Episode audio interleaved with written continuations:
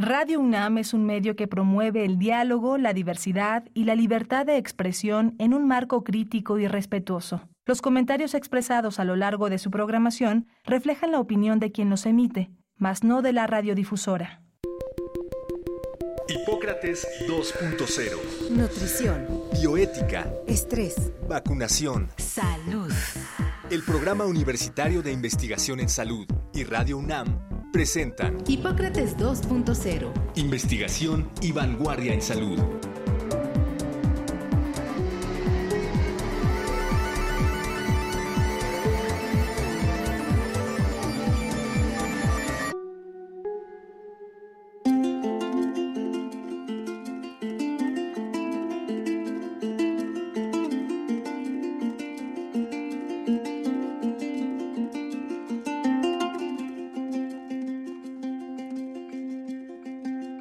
Hola, ¿qué tal?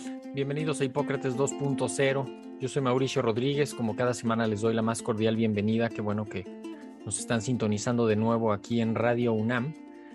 En el programa de hoy vamos a ver en perspectiva varias epidemias que están eh, evolucionando.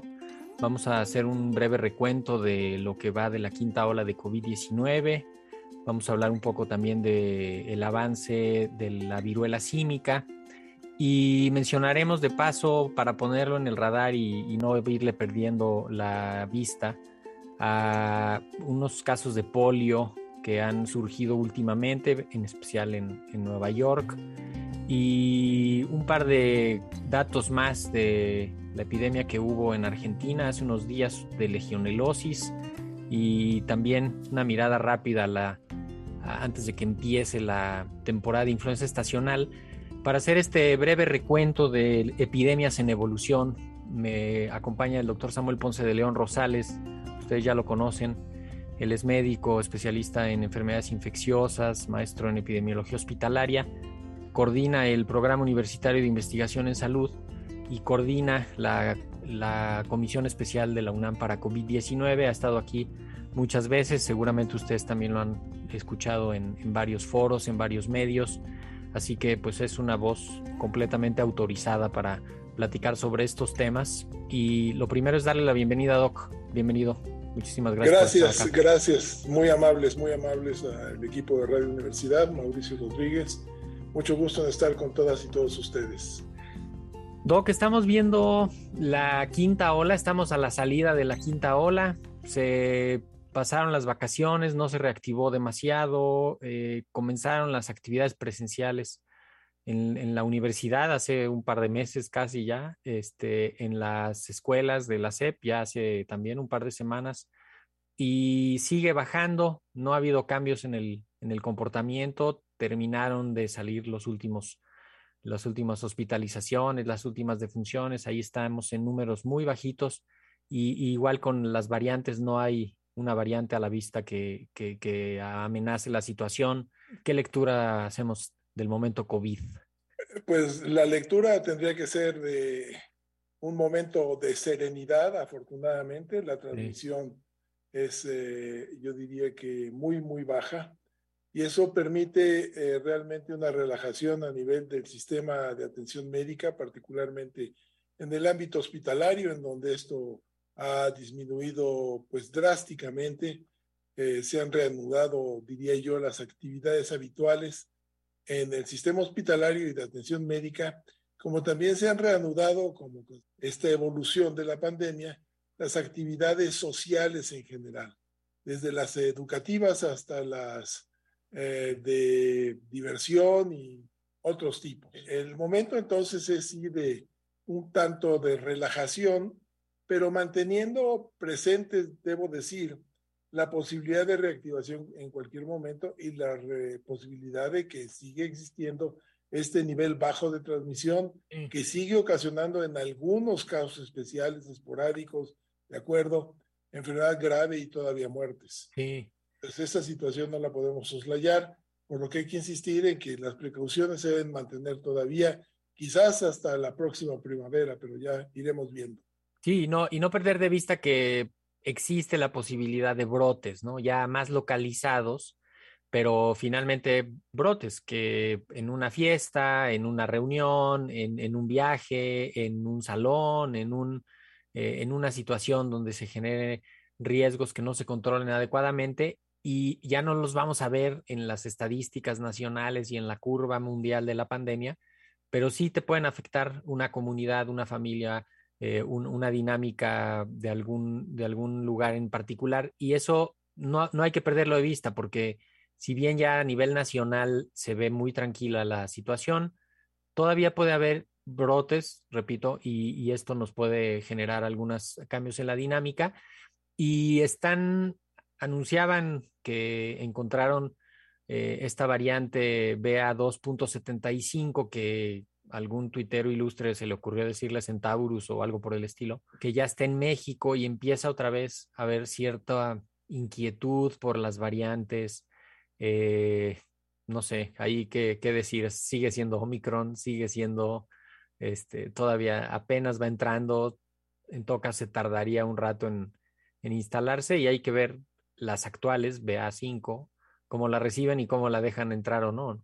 Sí, realmente el escenario es eh, ciertamente todavía con incertidumbres, pero ah, en general el panorama, por lo menos aquí en México, parecería ser de tranquilidad más allá de las variantes, en donde eh, yo creo que podemos seguir descansando en esta experiencia inmunológica que ha ocurrido a lo largo ya de casi tres años, en donde un altísimo porcentaje de la población se ha infectado naturalmente y otro, no es necesariamente el mismo, pero sí en la mayor parte de ellos compartido, también con la aplicación de eh, esquemas de dos, tres, cuatro y hasta cinco dosis a algunas personas. Entonces, este, yo creo que podemos sí mantener la, la, tranquilidad, desde luego mantener las actividades presenciales, más allá de que aparezcan algunos casos en escuelas o en algunos otros sitios.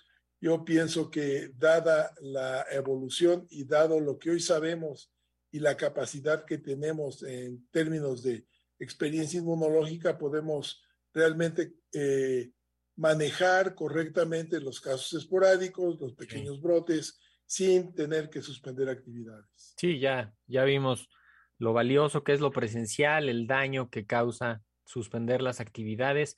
Y yo agrego ahorita, pues sigue avanzando la vacunación de los infantes y ahí pues también eso nos va a ir dando más protección todavía en ese, en ese grupo y insistir en que el que no esté vacunado que se vacune, el que ya tenga su esquema completo, asegúrese si le toca o no un refuerzo. Fundamentalmente, los mayores de 60, las personas con comorbilidades tendrán que tener y asegurarse de tener dos refuerzos adicionales a su esquema inicial. Y los pequeños los están vacunando con la vacuna de Pfizer. Es la única vacuna autorizada en México, es la única que se está utilizando para el grupo de edad de menores de 11 años. Eh, y es, son dos dosis, hay que completar el esquema y está avanzando un poquito más lento por la disponibilidad de, las, de la vacuna. No había habido tanta como la de adultos, es una vacuna diferente y eso ha provocado justamente que vayan pues más despacio y con otra estrategia de aplicación que es ya en los, en los centros de salud, mucho más cerca de la gente, pero un poco más despacio de, de abrirlo a las edades. Están esta semana en particular poniendo refuerzos a los, el refuerzo a los de 10 años. ¿Cuáles serían las perspectivas para los próximos, no sé, quizá dos meses y medio, tal vez hasta, hasta diciembre, que, que sería ya cuando, cuando estaríamos casi esperando el inicio de una siguiente ola, Doc? Bueno, eh, yo primero enfatizaría la necesidad de que las familias eh, lleven a sus hijos a vacunar. Eh, en general, la respuesta de vacunación ha sido mejor entre los adultos que entre los jóvenes, en términos generales. Pues todos aquellos menores de 18 años, de 16 años, que se tienen que vacunar, se tienen que vacunar. Es conveniente eh, para ustedes y para el entorno en el que viven, para que no, ustedes seguramente tengan una infección asintomática, pero sus padres, sus abuelos o sus eh, familiares podrían tener una enfermedad grave es importante eh, mantener la mayor tasa de vacunación en todos los grupos de edad. ¿Cuál es la perspectiva para los siguientes dos meses? Pues eh, desde luego, a mí me gustaría decir que ojalá que siga esta tendencia, que nos mantengamos en este nivel de tranquilidad o disminuyendo todavía más, parece que así es, eh, hasta la entrada del otoño-invierno, tendremos que ver cómo viene, en donde hay avisos de que influenza podría darnos eh, alguna complicación eh, pues importante. Un poco lo que se ve en el hemisferio sur ha, pegado fuerte en Australia, ha pegado fuerte en, Sudamérica, más que lo ah, que había venido observándose. Entonces, bueno, hay que vacunarse para influenza lo antes posible, en cuanto tengamos vacunas disponibles, y mantener, insisto, las precauciones que hemos aprendido y que eh, sobrellevamos continuamente de cubrebocas, distancia, ventilación, higiene, no salir si estás enfermo. Que de hecho, que de hecho también aplican eh, para, también previenen influenza, ¿no? Eh, aislarse si se está enfermo, buscar diagnóstico, evitar contagiar, eh, evitar convivir con personas que estén enfermas sin protección y, eso que es lo básico nos va a servir para todos los, los catarros y todas las gripas, incluida la influenza estacional, que como bien dice, ya está empezando a dar señales de mayor actividad en comparación con las últimas dos temporadas en las que sí, francamente, COVID la había desplazado casi, casi por completo. Me quiero saltar al siguiente segmento, Doc, de viruela símica, porque pues tenemos eh, primero como, como, una situación en México peculiar, porque eh, vemos como que avanza lento. Tuvimos una etapa de crecimiento de la epidemia como la segunda mitad de agosto, pero después medio que se estancó ahí alrededor de 25, 29, 30 casos al día. Hoy sale un reporte de la, de la Secretaría donde dicen que hay 1.051 casos acumulados. La gran mayoría, 606, están en Ciudad de México y después el otro, el otro tramo, 156, están en Jalisco.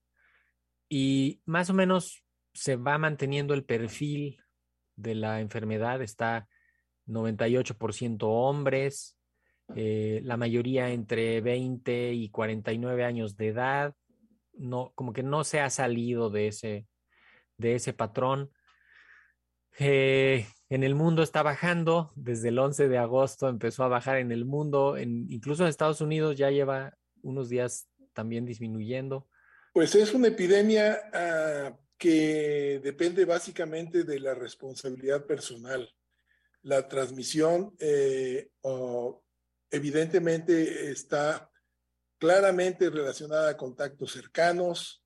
Eh, las personas afectadas, ya lo señalabas, no, más del 98%, son hombres, hombres que tienen sexo con hombres, la inmensa mayoría. Y si la gente estuviera advertida, educada, informada, sabría que tiene que tomar una serie de precauciones tratando de evitar eh, contactos con algún individuo que tenga lesiones activas o que esté en un periodo eh, de pródromos, que pudiera estar lo que venga de viaje, que estuvo en una fiesta, etcétera. Así es como inició el brote de viruela símica en, en el mundo, en fiestas grandes que se desarrollaron en, islas eh, de España, en Europa, se diseminó a todo el mundo porque son fiestas a las que asisten pues ciertamente multitudes internacionales y, y se distribuyó al mundo pero es una epidemia completamente diferente, requiere del contacto muy cercano, muy íntimo para transmitirse. E insisto, tendría que eh, representar básicamente un ejercicio de responsabilidad individual el no infectar a otras personas. Ha habido críticas porque no se ha dispuesto aquí en México de un programa de vacunación. Desde luego sería útil tener algún tipo de cercos con vacunas, pero en sentido estricto no es necesario. Con la información suficiente, alguien se ve una lesión, se tiene que aislar en ese momento, comunicarse con su servicio médico y avisar a sus contactos cercanos que eso está ocurriendo, quienes a su vez también tienen que hacer lo mismo, a estar ciertos de que no están infectados. Con esto controlaríamos la infección rápidamente. Eh, desafortunadamente hay poca información, hay poca educación, hay poca comunicación, y también hay poca responsabilidad civil. También se está enfrentando eso que solamente el INDRE está haciendo pruebas de diagnóstico molecular ante la sospecha clínica, pues hay que aislarse y evitar contagios y luego proceder a la parte del diagnóstico molecular. Y eso, eh, pues eso ha tenido también eh, retrasos, algunas inquietudes. Esperemos, como bien dice, que simplemente frenando la transmisión, que cada quien sepa lo que está ocurriendo y que eso evite más, evite más contagios. Leía recientemente una nota sobre la disponibilidad de una vacuna en Estados Unidos que, pues, al parecer tienen acaparado el 90% de la producción de esa vacuna para ellos, eh, tienen el 40% de los casos en el mundo, no pinta como para que vaya a haber disponibilidad de esa vacuna para otros países. Brasil necesitaría, este, México necesitaría sobre todo para grupos de riesgo. Yo creo que otra vez se, se, está entendiendo mal este fenómeno de la vacunación, porque pues la gente pide de pronto, ah, vacuna para todos de la viruela cínica, y pues ni de chiste. Y igual lo de los tratamientos, tampoco hay tratamientos así tan fácil y tan disponibles en la puerta. Entonces, pues ahora sí más que nunca la, las intervenciones de la salud pública son las que nos tienen que salvar. Y, y, entendamos que todo tiene riesgos. Recordemos que cuando se trató de reimplantar la vacunación para, para viruela en Estados Unidos ante las amenazas de terrorismo biológico, sí. el programa de vacunación se tuvo que suspender por los riesgos de miocarditis en aquellos que estaban recibiendo la vacuna. Eh, en México se vacunó hasta 1980 contra viruela, viruela mayor. Ana, sí. Este, y eh, las personas que estamos vacunadas eh, posiblemente tenemos un mucho menor riesgo de, de, de, infectarnos o desarrollar una infección. Recordemos también que la infección es generalmente poco grave, puede ser molesta, puede ser sintomática, pero sí. no es grave en la gran mayoría de los casos. Si hay inmunosupresión, desde luego esto es diferente. Pero ubiquémonos bien porque incluso he oído comentarios de especialistas en donde se hacen críticas eh, que yo creo que no corresponden. Sí, y la, también se, la, las defunciones también, las muy pocas que han ocurrido, han ocurrido en personas que tienen condiciones individuales difíciles, ¿no? Están inmunocomprometidos, tienen algunos otros problemas que hacen muchísimo más difícil la, estabilizarlos y mantenerlos. Y la mayoría de los que se han hospitalizado se han hospitalizado que son pocos, se han hospitalizado para manejo del dolor eh, y simplemente pues no, no, se han complicado los cuadros, tanto como para, para que hubiera este, este extremo interés por lo que está pasando, ¿no? Eh, sí llama la atención que no se concentre una campaña ya de información, eh, en particular sobre la población que está siendo más afectada, que pues también afortunadamente hay muchos colectivos que, tienen canales de información y de apoyo y de, de, pues de toda la distribución de la información y que ya están también a bordo de esto, ¿no? Y esperemos que, pues que se frene en las siguientes semanas. Y, y, y no puedo dejar de, de, pensar, Doc, que usted estuvo en la epidemia de VIH al inicio y le tocó ver todo el cambio del discurso, de la prevención, de ir identificando dónde estaban los riesgos y de ir viendo este, poco a poco cómo se fue concentrando y, y enfocando la atención de la epidemia. Y la epidemia se fue compartamentalizando también. Eh, eh, algo así. Fue muy interesante y aprendimos mucho con la pa pandemia de, de, VIH. Fue una pandemia extraordinariamente dolorosa eh, complicada además por estos eh, larguísimos tiempos de incubación que tiene el virus de inmunodeficiencia humana eh, y, y eh, también hoy siento yo que las campañas que se siguen necesitando para VIH, las campañas que se siguen necesitando para prevenir enfermedades de transmisión sexual y que hoy se necesitan precisamente para dar información y medidas preventivas para viruela símica, están completamente ausentes, no están en el radar, no hay difusión, no hay educación, no hay precauciones que se mencionen. Este, nuestra atención está uh, básicamente concentrada en algunos puntos de la agenda política sí. y la educación para la salud está ciertamente en ese momento pues desaparecida, diría yo. El otro punto que queríamos traer a la mesa, Doc, es el de polio. eh, hace unos días, ya seguramente todos están bien enterados, se detectó un caso de polio paralítica en, en Nueva York y recientemente declararon el estado de emergencia, están las alertas encendidas porque han encontrado al poliovirus, sobre todo en aguas residuales, que es un lugar donde pues indica que ahí está circulando en la comunidad.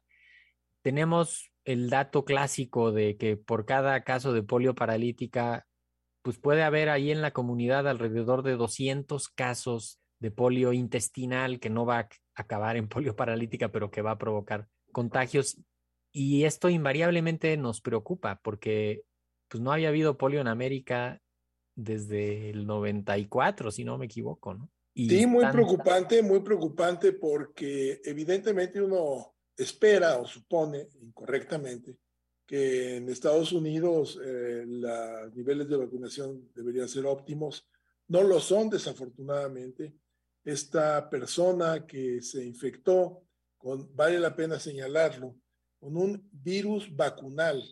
Y los virus vacunales son eh, pues virus modificados que se han utilizado precisamente para la vacuna tipo Sabin, que es una vacuna extraordinariamente, es casi la vacuna ideal. Tiene el problema de que estos eh, virus vacunales modificados pueden revertir su, el seguro que tienen para no infectar, como que se despojan de este de ese segurito, entonces pueden infectar a las personas. Ocurre eh, pues eh, muy, muy eh, ocasionalmente, pero ocurre, como pasó ahora.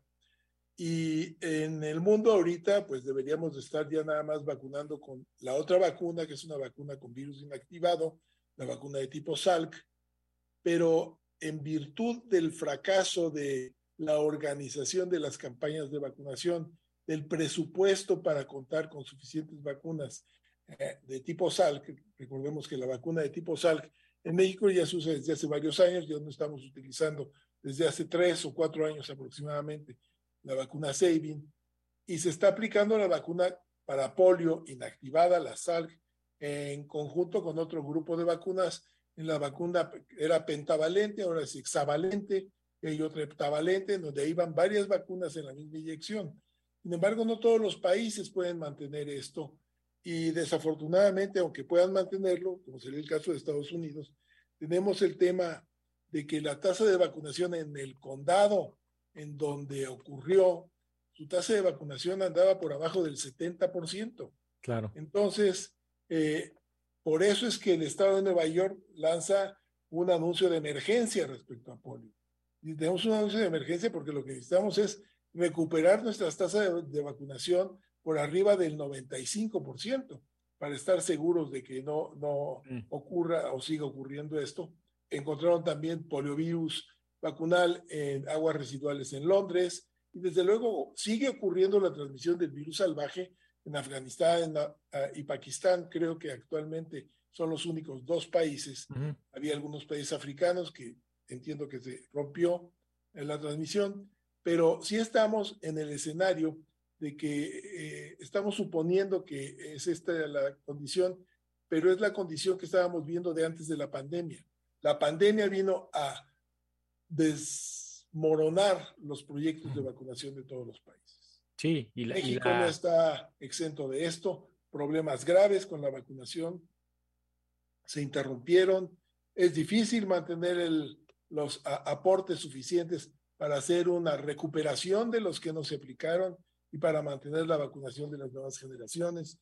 Pero es un esfuerzo que se tiene que hacer porque de otra manera vamos a tener problemas graves. La mayor parte de la gente ya no ve, eh, desde luego, las secuelas de la polio, pero son terribles, son devastadoras, son eh, crueles y es una carga muy pesada para el Estado y para la sociedad, además de muy dolorosa individualmente para las personas. Y es algo que se previene con una vacuna extraordinariamente efectiva y segura. Sí, de hecho, el, ahorita hay que hacer estas rondas de puesta al día, completar esquemas, eh, asegurarnos de que todos los menores tengan las dosis, eh, proteger, seguir haciendo la vigilancia. Es importantísimo la vigilancia epidemiológica que se mantenga, que se agudice ahorita, porque pues es un problema que, se puede meter a algunas comunidades. La Ensanut de, que publicaron hace un poco eh, encontró para finales del año pasado coberturas y, esquemas completos en menores de un año muy bajos. Eso abre la puerta no solo a estas, sino a otras, sino a otras enfermedades. Tenemos que cerrar, Doc. Eh, no quería dejar de, recordar hace unos días eh, un brote en Argentina, 11 casos de neumonías de origen desconocido, prendieron las alertas en el mundo y de pronto pues lograron aislar a la bacteria legionela neumófila y, todos respiramos tranquilamente. las alertas están encendidas, el mundo está muy sensible. ¿Con qué, ¿Con qué quiere que nos despidamos, Doc? Bueno, qué bueno que el mundo está sensible a este tipo de alertas, eh, pero hay que ir más allá de estar alertas a lo que ya ocurrió.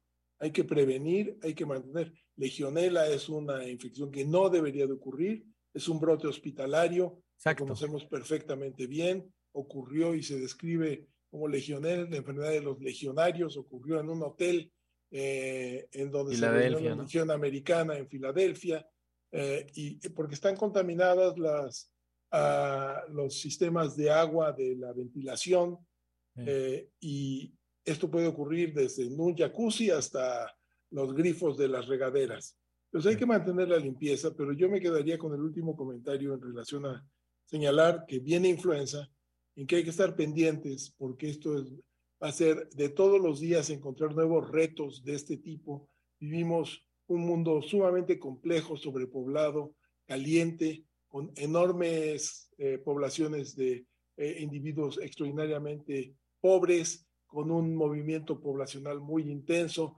migrantes, viajes, eh, vectores, todo esto se da y resulta en un riesgo muy alto de tener nuevas epidemias. Así que tenemos que presionar a la autoridad, a todos los responsables de mantener sistemas de sanidad adecuados y desde luego tratar de prevenir todo aquello que se puede evitar.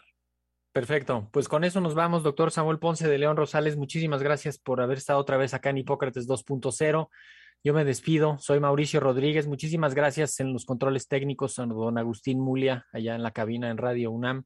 En la continuidad, Alba Martínez, a todo el equipo de la producción, a todo el equipo del PUIS, muchas gracias. Y a ustedes que nos escucharon, esperamos que nos acompañen la próxima semana. Sigan en sintonía de Radio UNAM. Hasta la próxima. Agradecemos al doctor Samuel Ponce de León, coordinador del Programa Universitario de Investigación en Salud y coordinador académico de esta serie. El Programa Universitario de Investigación en Salud y Radio UNAM agradecen tu escucha. Te esperamos la siguiente semana para platicar sobre lo último en materia de salud e investigación en Hipócrates 2.0 investigación y vanguardia en salud. Se despiden de ti en la producción Patti Gamboa, Héctor Castañeda y Alejandra Gómez. Hipócrates 2.0, Radio UNAM. Experiencia sonora.